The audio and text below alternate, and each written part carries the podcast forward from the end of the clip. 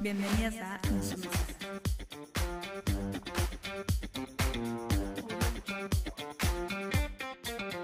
Damos inicio al, al segundo podcast. Buenas noches para todos, para todos. Tema de hoy es compañeras. ¿Qué vamos a tratar? ¿Qué vamos a charlar el día de hoy? Eh, las mujeres en el surrealismo. Igual antes tendríamos que darle la bienvenida a un integrante más, a Meli, que Buenas se suma noches. acá al equipo. Buenas noches. Este, no sé si alguna quiere mm, empezar tirando alguna línea de conversación. Te tiramos la, ini- la iniciativa para vos. Eh, no, yo me parece que estaría bueno tal vez que como ponernos un poco en contexto, ¿no? hablando del, de las vanguardias, de esto de que, de que empiezan en, en el siglo XX, digamos, y pensar e- ese principio de siglo como con todas las cosas que estaban sucediendo, ¿no? La Primera Guerra Mundial, el periodo entre guerras, porque más o menos las vanguardias este, van como hasta los años 40, una cosa así, no sé, más o menos ahí. Entonces está toda la, mm, si pensamos un poco en el surrealismo, toda la, la cuestión del desarrollo de, que en realidad empiezan en, en el siglo XIX, pero este, de la obra de Freud con todo esto del Sí. psicoanálisis, los sueños, eh, la cuestión de la sexualidad también en las niñas y demás.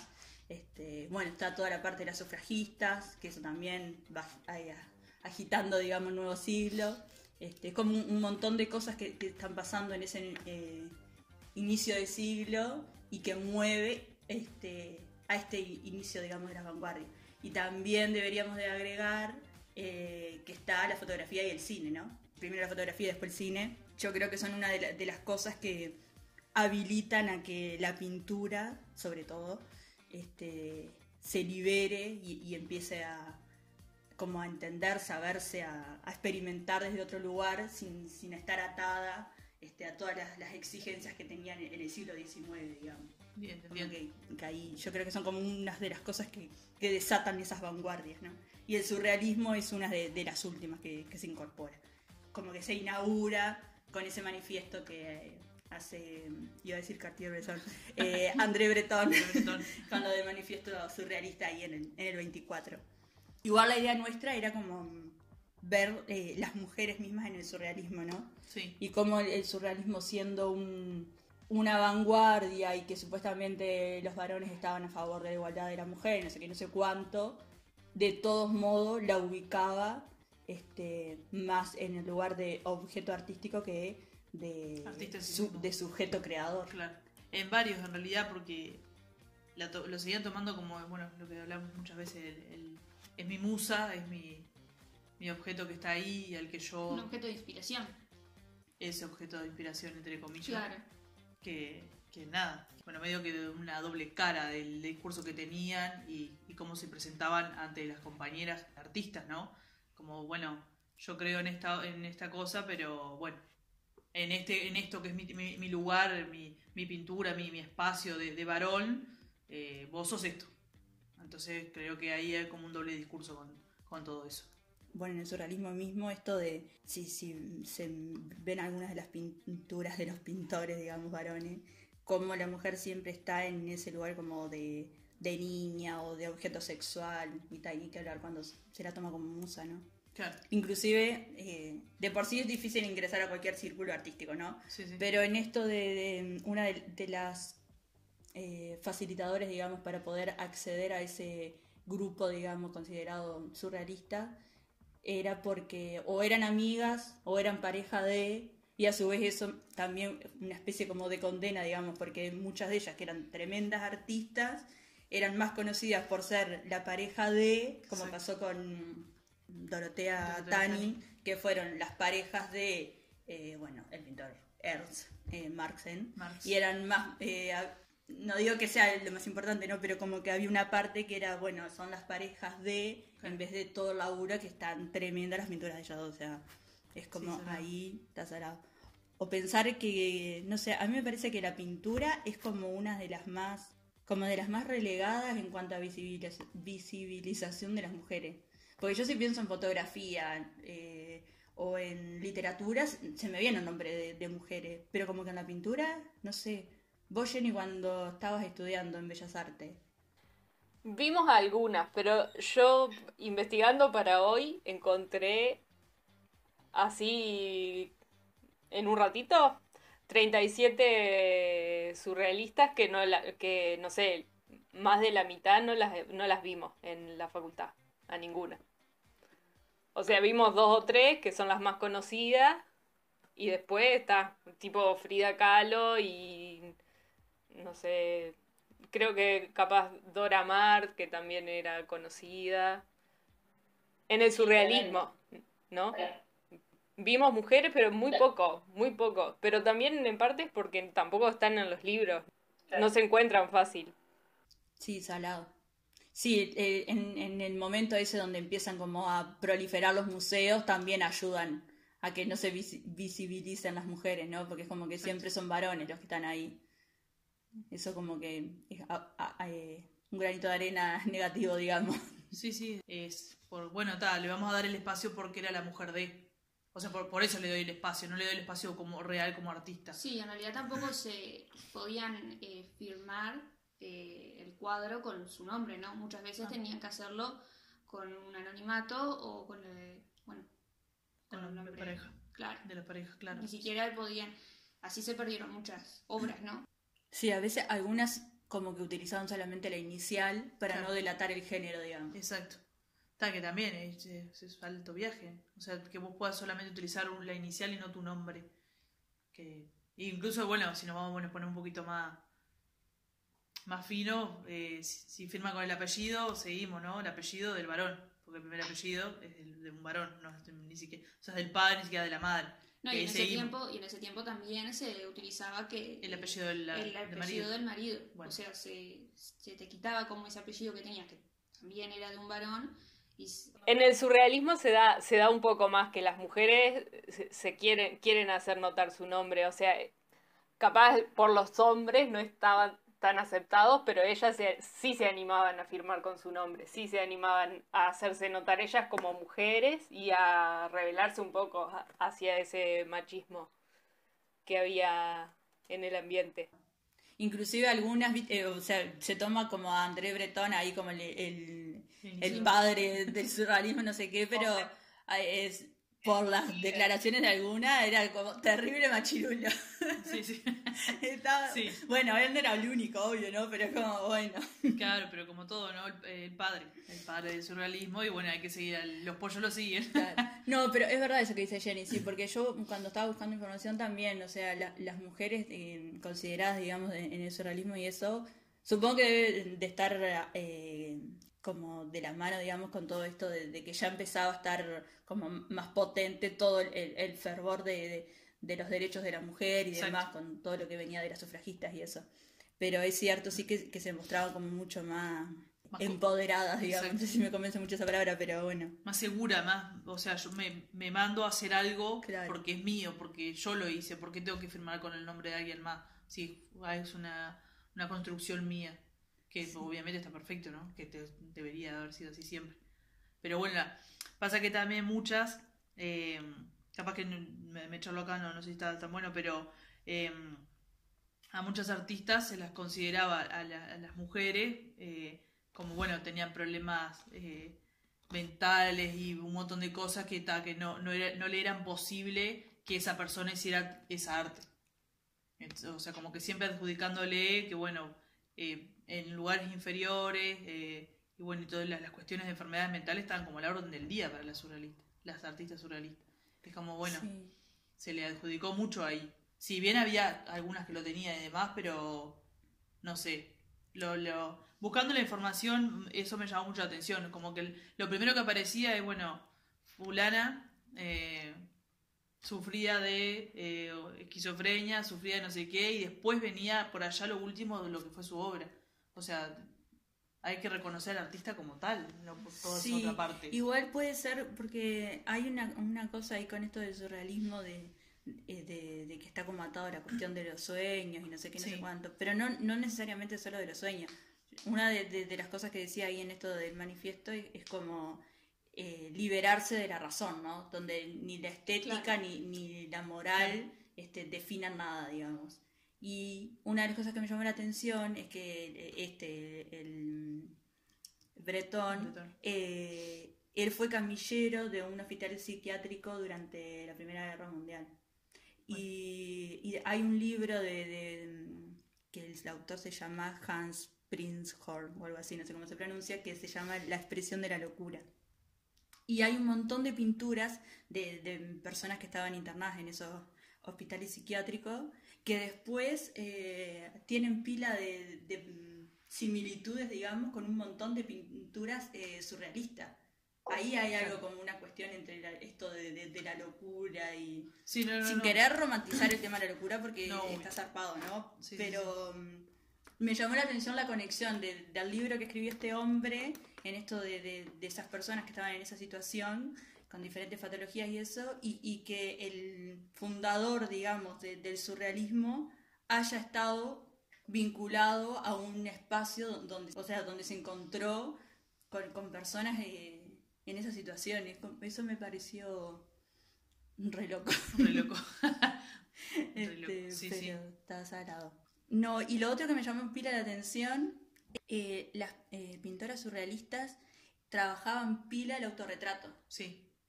Eso, eh, no sé, me llamó mucho la atención. Claro, yo en un momento cuando haciendo la- las búsquedas vi que lo que lo que decían era que, claro, eh, como el, surrealismo fe- femenino, por decirlo de alguna manera, entre comillas, el femenino ese, buscaba eh, lo que querían eh, este, transmitir, sus emociones, sus expresiones, eh, lo más claro, por decirlo de una manera, posible en ese papel. Claro, usar la pintura como una especie de Exacto, autoconocimiento. de- exactamente, como desde ese lugar. La liberación de su subconsciente. me parece, Exactamente, esa, esa, toda esa- esa, esa liberación de, de, de- de todo lo que muchos tenemos en nuestra cabeza y bueno, no sabemos cómo plasmarlo a veces, muchas veces. Y bueno, la- la- las artistas surrealistas lo volcaron y hicieron muchos autorretratos. Yo vi en, en- en varios lugares que se marcaba, bueno, conocida como la de Frida Kahlo, ¿no? Frida Kahlo siempre, eh, sus pinturas son autorretratos, la gran mayoría, o sea, muchas de ellas son, son autorretratos de diferentes formas. Bueno, muchos sabrán ya la historia de Frida Kahlo, no, no, no entrar en ese tema, pero, pero sí marcaba todo, o sea, en, en ese autorretrato. O sea, se, se exponía o se, o se mostraba, no sé si la palabra exponer, se mostraba tal cual se sentía.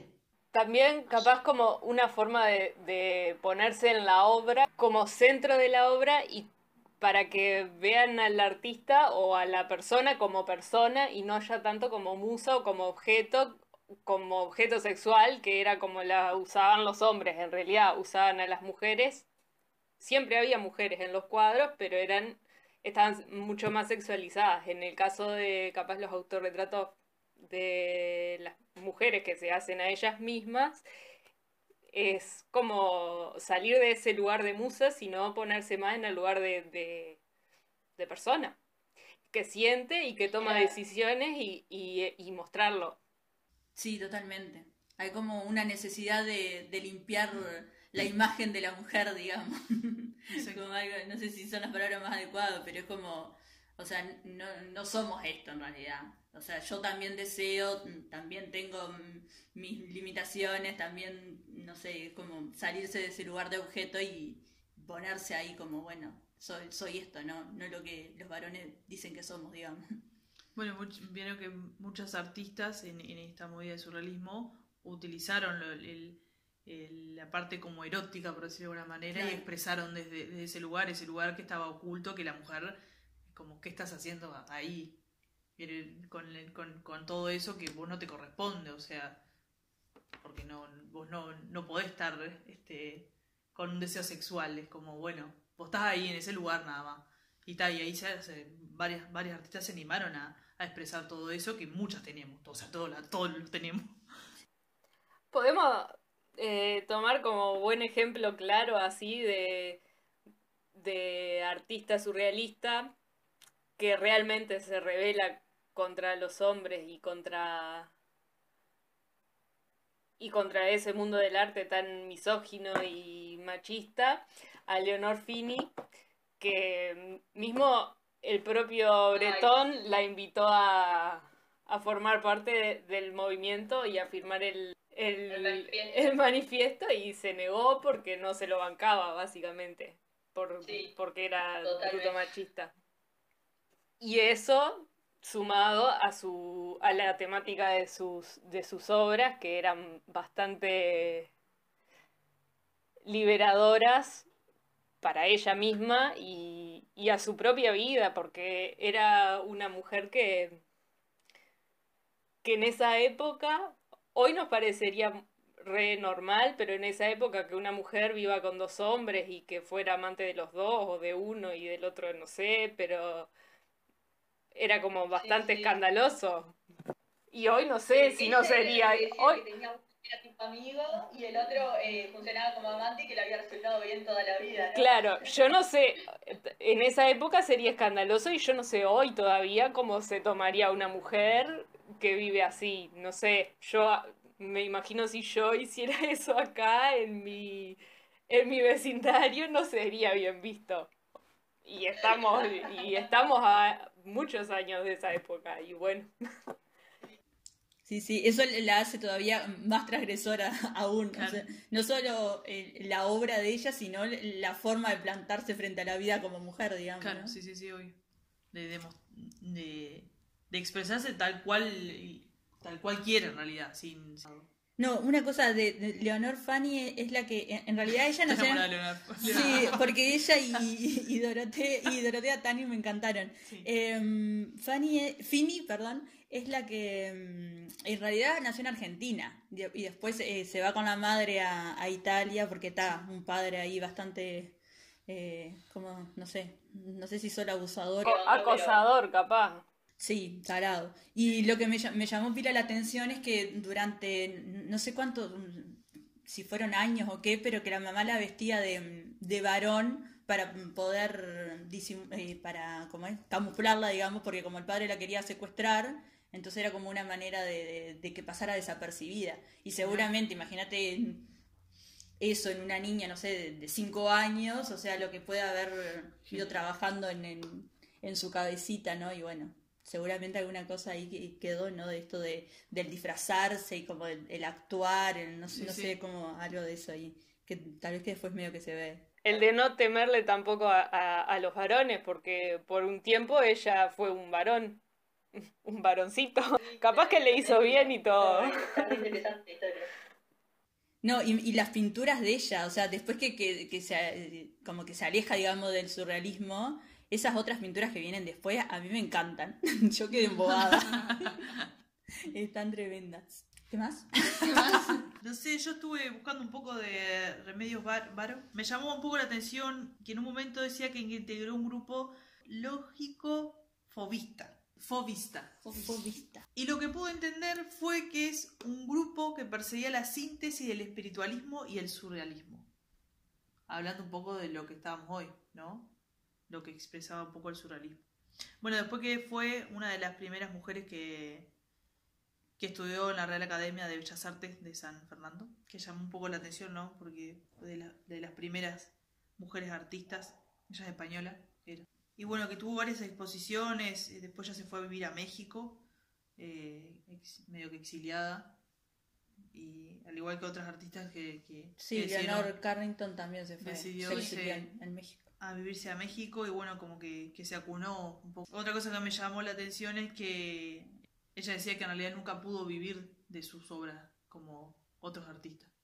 O sea, ella hacía la obra, ¿no? Le importaba obviamente todo, todo lo que conllevaba el, proceso de su obra, pero que nunca llegó a vivir de, sus obras en, en sí misma. Que bueno, en México sí fue una, una artista muy conocida, muy reconocida y conocida pero que incluso en su país eh, no era tan conocida como tal y tiene unas obras re lindas. Bueno, personalmente no, es una opinión personal.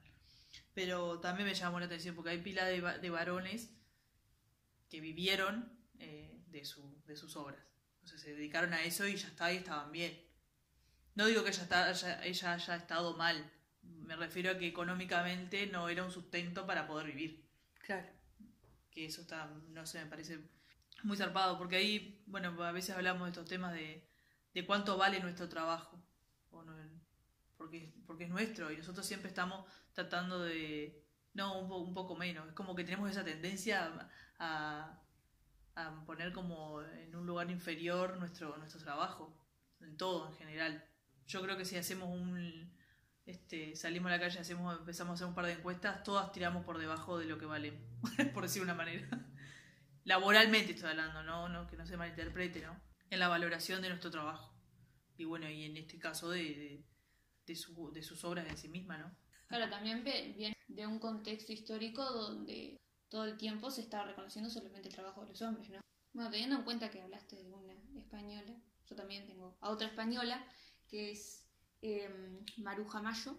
Yo la, la investigué y estuve, bueno, buscando un poco de información de ella y hubo una obra que me llamó mucho la atención, que es eh, La Verbena. Tuvo una exposición en 1928 y tenía, ella resaltó mucho el tema del colorido, después hubo un quiebre donde hizo eh, pinturas en blanco y negro, que hay una que se llama El espantapájaro, que eh, Breton la compró y dijo que expresaba eh, la idea del surrealismo. Eh, bueno, estudió con Dalí también, eran muy amigos, como que siempre eh, relataba que tuvo como una adolescencia donde podía expresarse dentro de su círculo y fuera de su círculo, ¿no? Tenía como esa confianza que de ella misma, ¿no? Para Como que no, no sentían ningún tipo de de opresión claro, ni límites por el hecho de ser mujer, digamos. claro, sí, sí, era Sí. como alguien que todo muy, muy alegre. Y era lo que quería exponer también en las, en las pinturas, ¿no? Esa alegría. Y después hizo como ese quiebre, bueno, blanco y negro y demostrar otras cosas.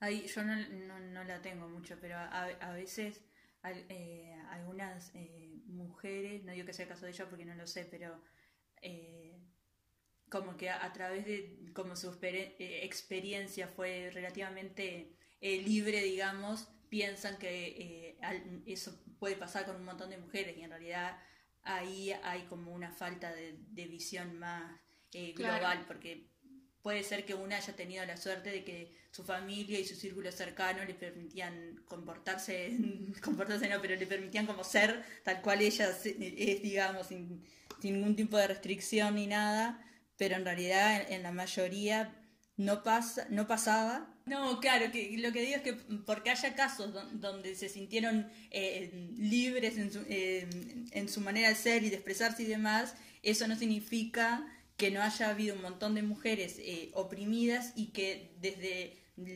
los varones y, y otras mujeres también, ¿no? No se, no se las desvalorice e invisibilice este, a ellas y, y a su arte, ¿no? Exacto. Porque hay un montón que, bueno, por algo conocemos muchas menos mujeres artistas que de las que realmente hay. Y a mí lo que me llama también mucho la, la atención es que varias de estas que está que uno recién las está conociendo ahora, pero en su época eran re famosas.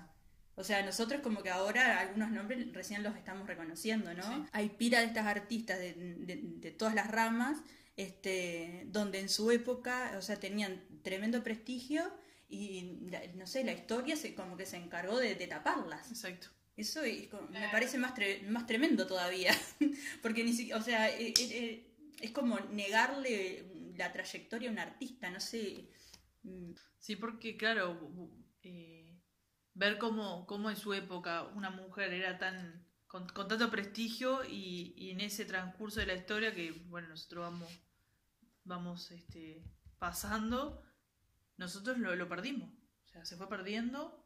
No sé si lo fueron lo fuimos perdiendo no, no lo perdieron. Lo perdieron, lo perdieron los taparon y no nos contaron nada. Nos dejaron ahí como enterate solo de esto porque lo otro no me sirve que vos sepas que hay una mujer ahí que fue estuvo muy zarpada y muchas veces con niveles eh, por encima de muchos varones no sin ánimo de entrar tantos en comparaciones pero había mujeres que estaban bastante por encima escalones bastante más arriba. Sí, muy zarpadas pero claro ahí bueno la- o bueno o hay dos opciones o la dejo en el mismo nivel las pongo por debajo por arriba como que no y bueno Bueno, estamos así que, que hoy en día una obra de surrealista de una mujer, de estas que venimos hablando, que son muy famosas, se venden en un montón de millones, pero no un montón, tipo 4 millones de euros. Y una de un hombre capaz que se vende en 14 millones de euros. De, de la misma, tipo, la- el mismo tamaño, los mismos materiales, de la misma época, de la misma calidad de obra, pero una es de mujer y la otra es de varón, y la de varón se sigue vendiendo más cara. Sí, salado. Salado. Bueno, hay otro, otro mundo perverso ahí también en los valores. Cosas que pasan. En los valores de, la, de las obras, ¿no? Eh, Claro. ¿quién, quién marca el, el valor de esa obra?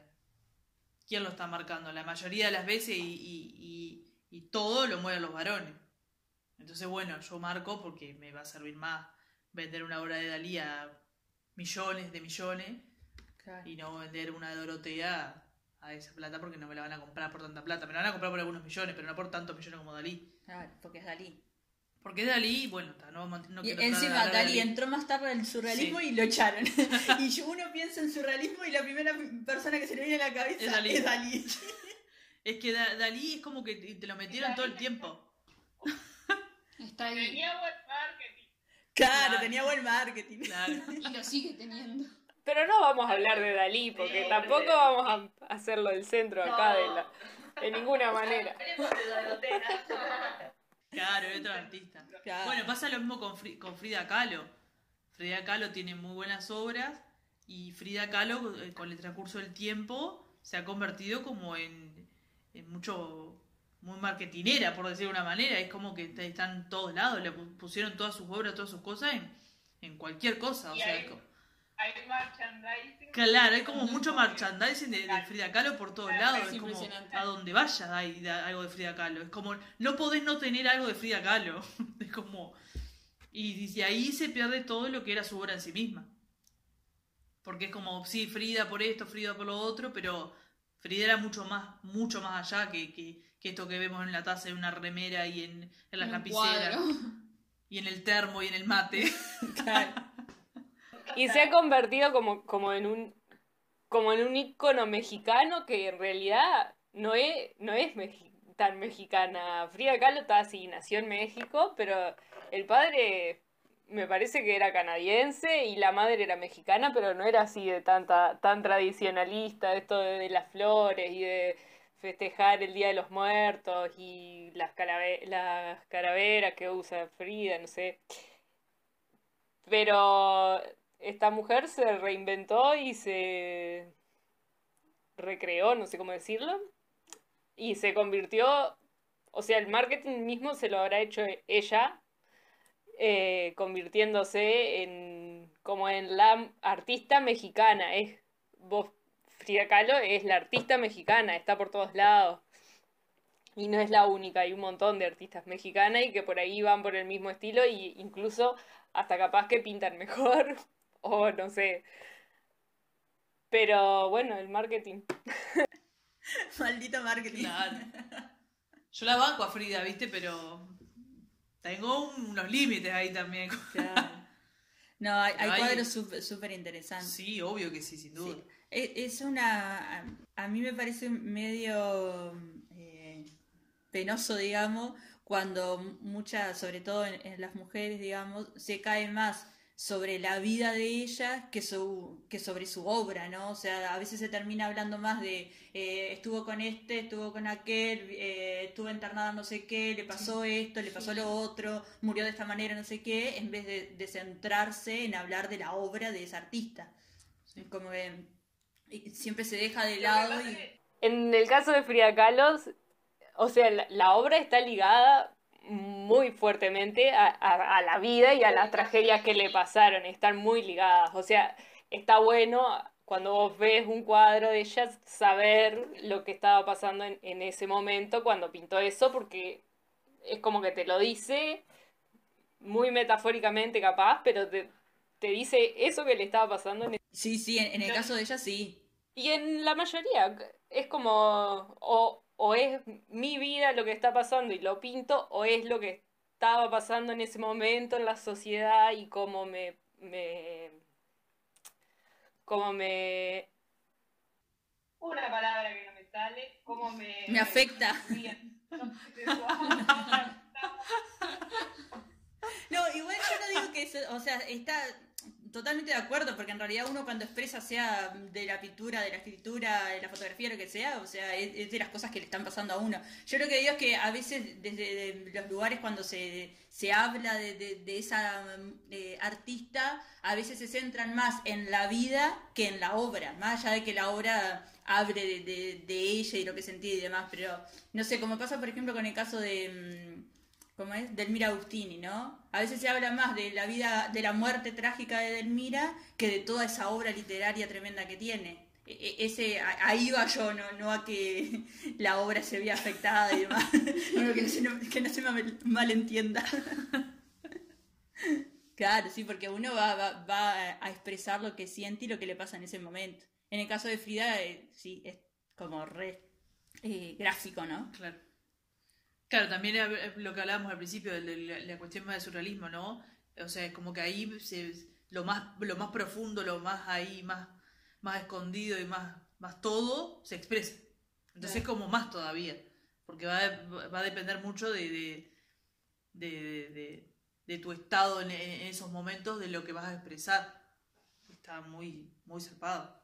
O sea, sacás todo lo que tenés ahí adentro y lo expresás ahí en, en- en esos papeles, con esos colores, aparte también la selección de colores que, que había, ¿no? Había, había algunas artistas que usaban colores muy, muy intensos y otras col- los colores que rozaban los negros y grises blancos todo el tiempo, era como toda, y alguna pinta roja, por decirlo de alguna manera. Había como a mucho. No sé, yo varios de los que vi, eh, este, de las artistas me, llamó la atención eso, que había un, grupo grande que usaba eh, esa paleta de colores, ¿no? Los negros, los grises, los, los verdes oscuros, no sé.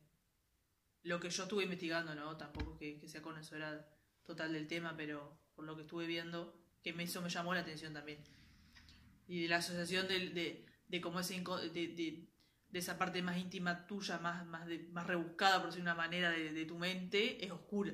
O sea, como que salía toda esa oscuridad ahí plasmada en el... Algunas con más intensidad que otras, pero había algo ahí. No sé. Bueno, ahí está un poco ¿no? esto que decía Jenny, ¿no? De, de- porque muchas de ellas tuvieron como pila de, de- de, mm, algunas eh, incluso abusos y demás, Sí, ¿no? Y, sí, ta, sí, y sí. eso se, ve reflejado en la obra. Sí. Que ahí eh, no está vinculado, pero hay una cosa que a mí me llamaba la atención, que la otra vez cuando estaba leyendo el libro este de Virginia Woolf, eh, esto de que mm, a veces las mujeres eh, necesitamos, digamos, eh, expresar a través de, la obra eh, como esa imagen que, que nosotros queremos que, el mundo se haga de, nosotras mismas, digamos, ¿no? Sea com- como, persona individual o, como mujer en general, ¿no? Como a veces en esto de que el hombre nos ha tomado siempre, o como musa, como objeto, que no sé qué y no sé cuánto, y ha hecho una imagen de la mujer según sus ojos, como nosotras este, tenemos que tenemos no, pero como que hay un, un porcentaje bastante importante de eh, artistas que tienen, que tienen, no, como que dedican su obra a, a- a limpiar esa imagen eh, eh, hecha por el varón, digamos, respecto a nosotras. Como que no, no hay una falta de, de- de liberación, digamos, en decir, bueno, me voy a dedicar a esto, o sea, sin, sin la carga de tener que eh, generar esa imagen verdadera como mujer, digamos. No sé si se entiende lo Sí, que sí, digo. se. Como que hay ahí una especie de, de- de barrera, ¿no? Que, que nos ponen, sin intención quizás, pero bueno, es como, mirá que nosotras no somos eso, o sea, somos esto, y, y como que hay una necesidad de, de decir, bueno, yo también deseo, yo también no sé qué, este, en, en vez de... ¿Eh? No, de derribar esa barrera que vos decías que, no, que nos ponen. Es, es como una neces- la necesidad de derribarla. Totalmente, totalmente. E- Y es como, bueno, de alguna manera te, te limitan a que vos puedas eh, expresarte quizás en, en- en otros, en otros términos, ¿no? Exacto. O sea, el varón se expresa como se le da la gana y hace una imagen de la mujer y nosotras tenemos que limpiar esa imagen y después, Construir. este, bueno, como liberarnos hacia lo que querramos, no sé, es como una cosa ahí.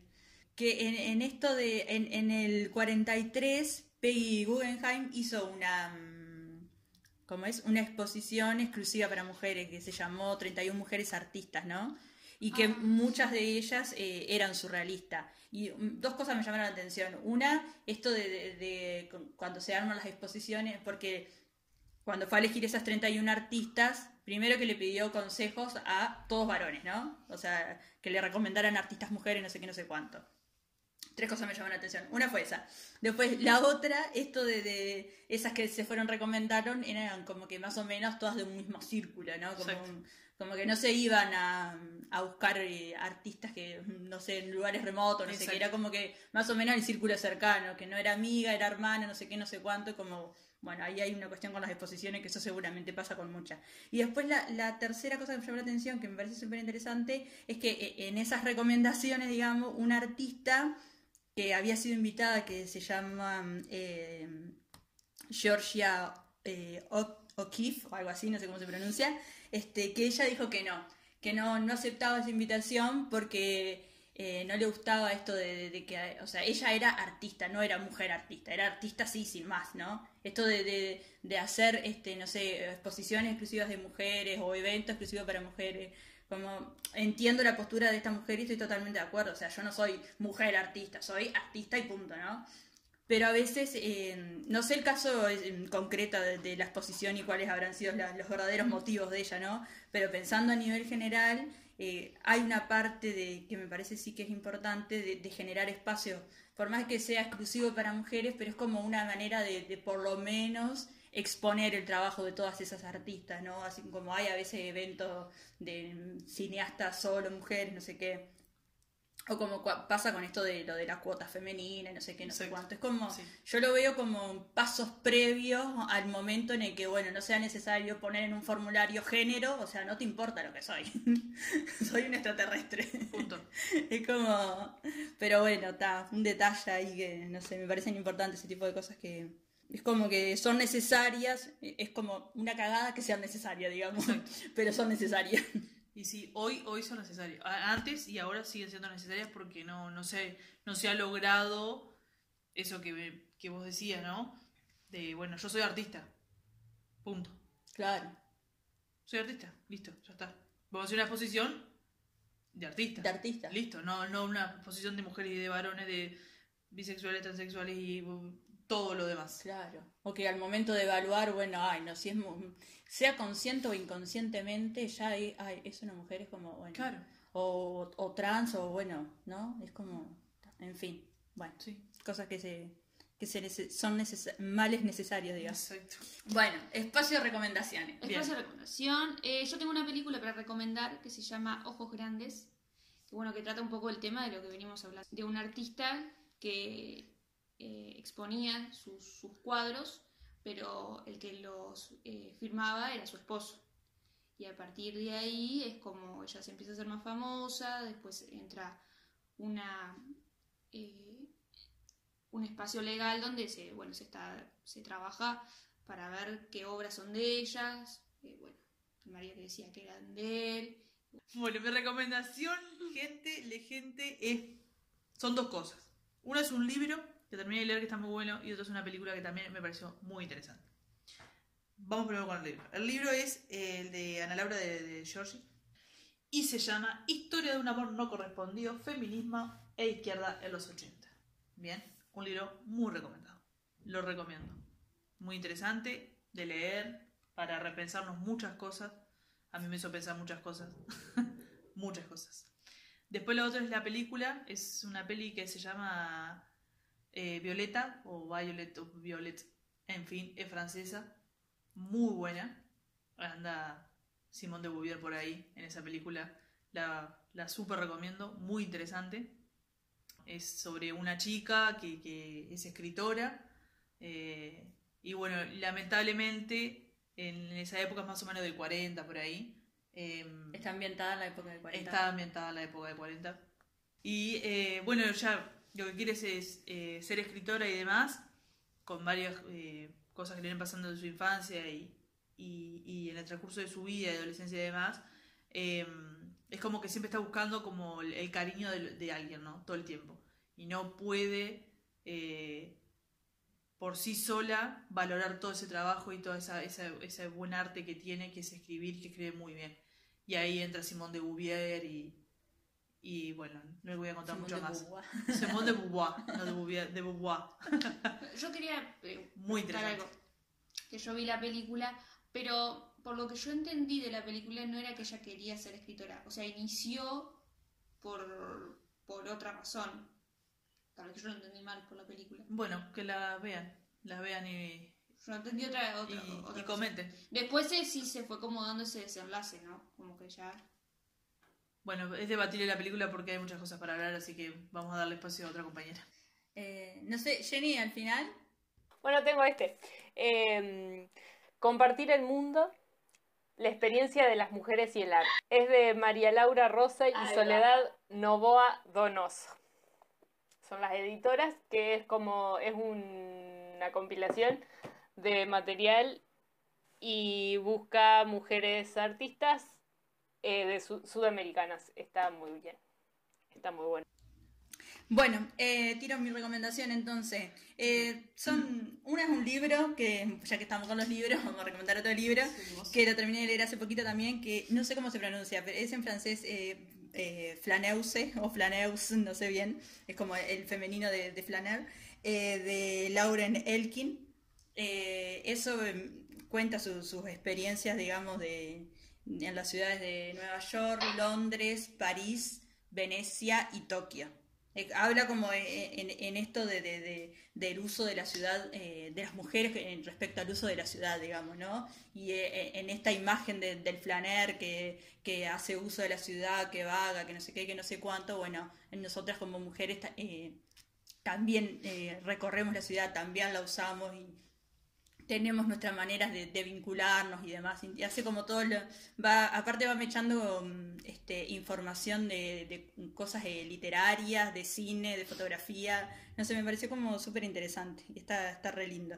Y después el, el otro es, muy cortito, es un video en YouTube, de, que en realidad lo cuentan en la página del Museo Blanes, que es una recorrida virtual de una exposición que, que están haciendo ahora, que, está, que obviamente se, se puede ver solo de- desde la virtualidad, eh, que se llama Transformadoras. Es sobre, mm, recopila la- la- las mujeres que, artistas, las artistas que tiene el Museo Blanes, digamos, que en, en esas eh, 4.000 obras que, tiene, que posee el museo, digamos, solamente 300 son de mujeres. Entonces hay como hay una... ¿Solo eh, 300? Sí, 300. Este, y bueno, hace ahí como un análisis y eso. Y hay tanto artistas eh, nacionales, de- regionales y internacionales. Bien. Este, ¿De pero nivel, es, es de manera virtual, ¿no? Y, y te va contando un poco y el análisis y todo demás. Pero, pero está bueno, es un video recortito, pero está interesante. Seguramente cuando este, se pueda volver a la presencialidad, tal vez que te- tenemos la posibilidad este, de verlas. Hay algunas que están interesantes, yo algunas las llegué a ver este, presencial y estaban tremendas. Este, pero está bueno porque es como una propuesta que la junta a todas. Así que, bueno, esas dos. Interesante. Bueno, muy bien, gente. Bueno. Tenemos las recomendaciones. Esperemos que les haya gustado esta nueva edición del podcast de Insumisas para, para todos ustedes. Y bueno, esperemos que, que les guste y nos dejen algún comentario. Y bueno, y sigan a la revista de Lilith. ya que estamos, vamos a dejar.